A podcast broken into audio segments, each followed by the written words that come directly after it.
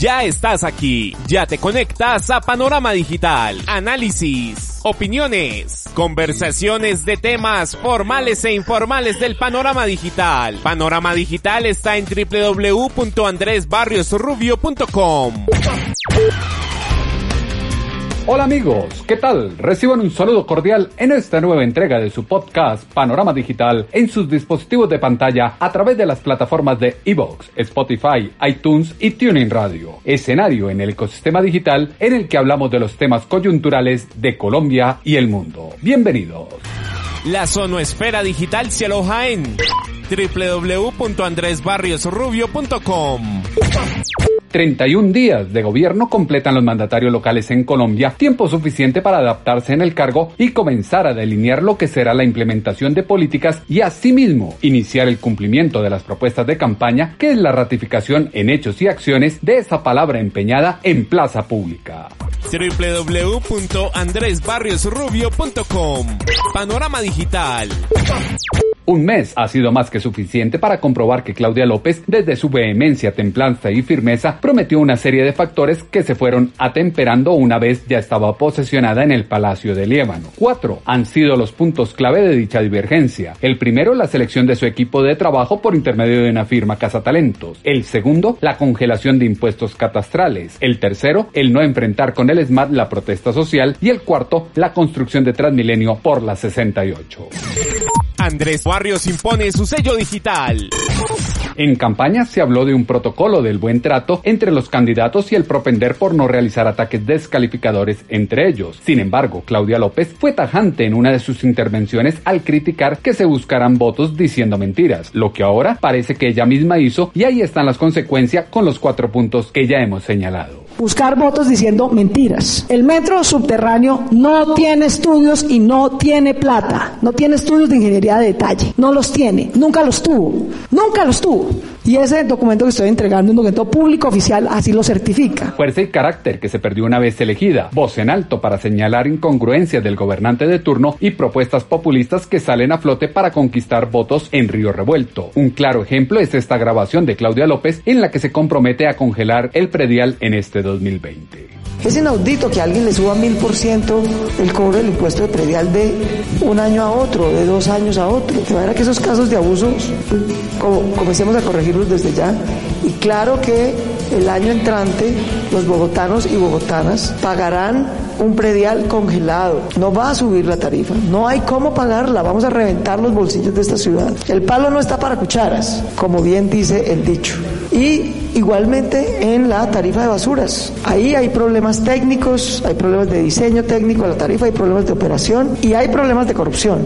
Corrupción que revienta los bolsillos, pero que en la estructuración de un programa de gobierno obliga al candidato a tener dos detalles en cuenta. El primero es que el tema de congelar los impuestos catastrales requiere de la anuencia del gobierno nacional. Y el segundo es que al asumir su mandato debe actuar con lo presupuestado y aprobado en las fechas e instancias pertinentes por la administración anterior. Traspié que lleva a ponerse colorados y salir a poner la cara a los bogotanos diciendo que se buscan alternativas y se reconoce el error. Estamos estudiando alternativas para no tener que esperar hasta el año entrante. Pero como hay plan vigente, o sea, es bueno que la ciudadanía entienda que, aunque yo empecé el primero de enero, hasta junio, el plan de desarrollo y el presupuesto que rige es el de la administración anterior, no el nuestro. Rige el anterior hasta junio y como es obvio a mitad de año, deberá continuar diluyendo la esperanza de esta calentura de bolsillo que se extinguirá en 2021. Perla que se suma a lo que férreamente negaba en campaña, hacer Transmilenio por la 68 y por si no lo recuerdan, acá hay una pildorita para la memoria. Ni voy a hacer el Transmilenio por la séptima, a diferencia de otros candidatos, ni voy a hacer el de la 68 porque esa plata la voy a pasar a más metro y eso es lo que los bogotanos tendrán que escoger. Fue precisamente eso por lo que votaron los bogotanos y lo último que ha traicionado Claudia López en este primer mes de gobierno, con respuestas evasivas o videos institucionales, no se puede borrar lo que ya estaba comprometido. Nadie puede desconocer que Transmilenio colapsó, pero un fino detalle de coquetería es que se cumpla lo prometido en campaña y luego se estructuren nuevas propuestas desde el POT, como se escucha en este video de Claudia López. Para mejorar la movilidad, mejorar la calidad del aire, usar energías limpias y sostenibles. Ambientalmente, vamos a definir en el POT y a construir en los próximos 12 años un sistema de transporte masivo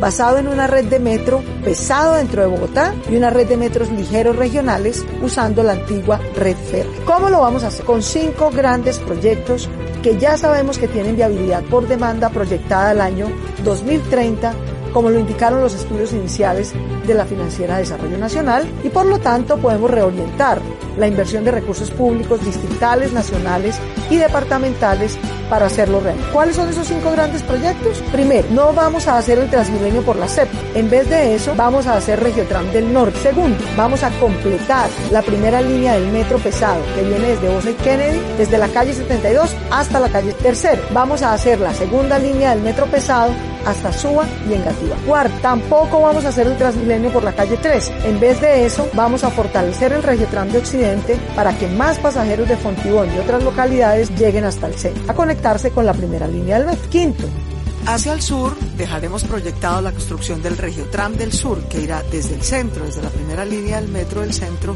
hasta Bosa y la entrada a Soacha. Cinco compromisos que hoy se promulgan, pero con lo ocurrido queda la duda del cumplimiento. Los hechos de los últimos días demuestran que en estas primeras de cambio al frente de la alcaldía de Bogotá, a Claudia López le ha faltado la firmeza que había demostrado, como lo dijo al canal Caracol, el representante del Partido Verde, Inti Asprilla. Yo sinceramente creo que Claudia debió haber dado la batalla. Quienes votamos por ella y quienes hicieron campaña le pedimos que suspendiera la licitación, no que revocara la licitación. Creemos que tenía los argumentos jurídicos para hacerlo. Sabíamos que era una lucha compleja, una decisión compleja, porque de todas maneras había unas consecuencias jurídicas por el hecho de que Peñalos hubiera dejado abierta la licitación, pero ella decidió no dar esa batalla. Es claro que Claudia López no dio la batalla, prefirió el costo político que significa el mantener Transmilenio por la 68 y tratar de apaciguar las críticas extendiendo la primera línea del metro hasta la 100 de manera que empata la una con la otra. Costo de imagen y popularidad que genera la obvia reacción del pueblo ante un engaño evidente que es una mentirosa. Ella hizo eso para llegar al poder y luego cambió todo lo que, lo que había dicho antes de que nos apoyaba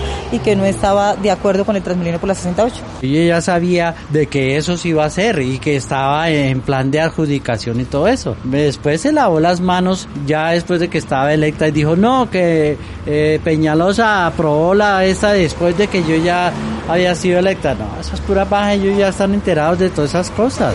Que cumpla lo prometido, exigencia más que natural que alinea a la administración distrital no solo con la visión de Enrique Peñalosa, sino con la del ex candidato a la alcaldía Miguel Uribe Turbay, que celebra radiantemente la continuidad del proyecto Transmilenio por la Avenida 68. Celebro que se haya adjudicado la 68 y lamento que se critique las actuaciones de la administración pasada. La alcaldesa Claudia López puede frenar la construcción de la Avenida 68, pero correría un riesgo enorme porque se podría someter a un detrimento patrimonial. Son muchos los recursos que se han invertido. Importantes recursos invertidos que son diametralmente similares a los de la carrera séptima donde ya no irá Transmilenio, sino un corredor ambiental que propenda por las energías limpias de la capital. Clara apuesta ecológica de la burgomaestre capitalina que esboza una protección ambiental de las reservas en Bogotá. Acá donde estamos parados era donde se supone que el IDU quería pasar la autopista de la LO. No pasará la autopista de la LO. Lo que vamos a hacer es reforestar y restaurar este tramo. Nosotros no vamos a quitarle área ni a urbanizar la reserva Tomás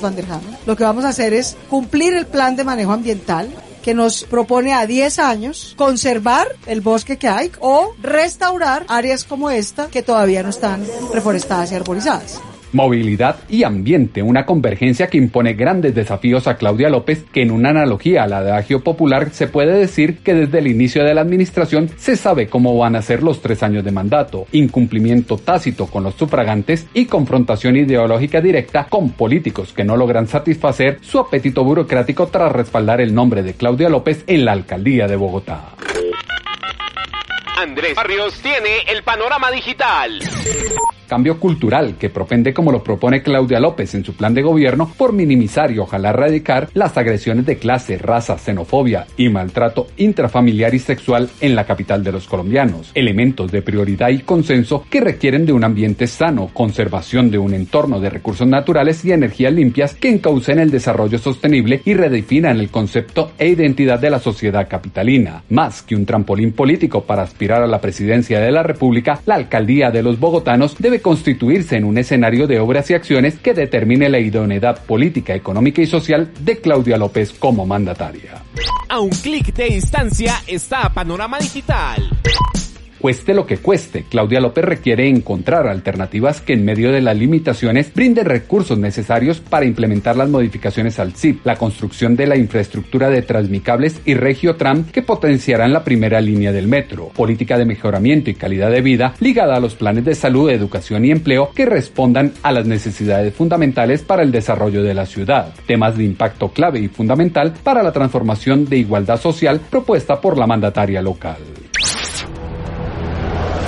El ciberespacio tiene un panorama digital.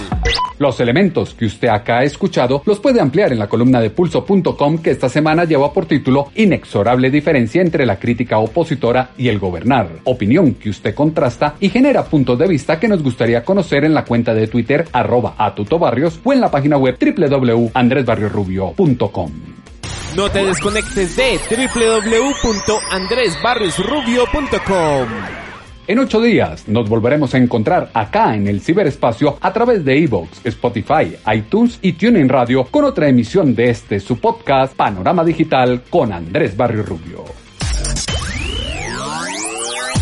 Ya estás aquí, ya te conectas a Panorama Digital, análisis, opiniones, conversaciones de temas formales e informales del panorama digital. Panorama Digital está en www.andresbarriosrubio.com.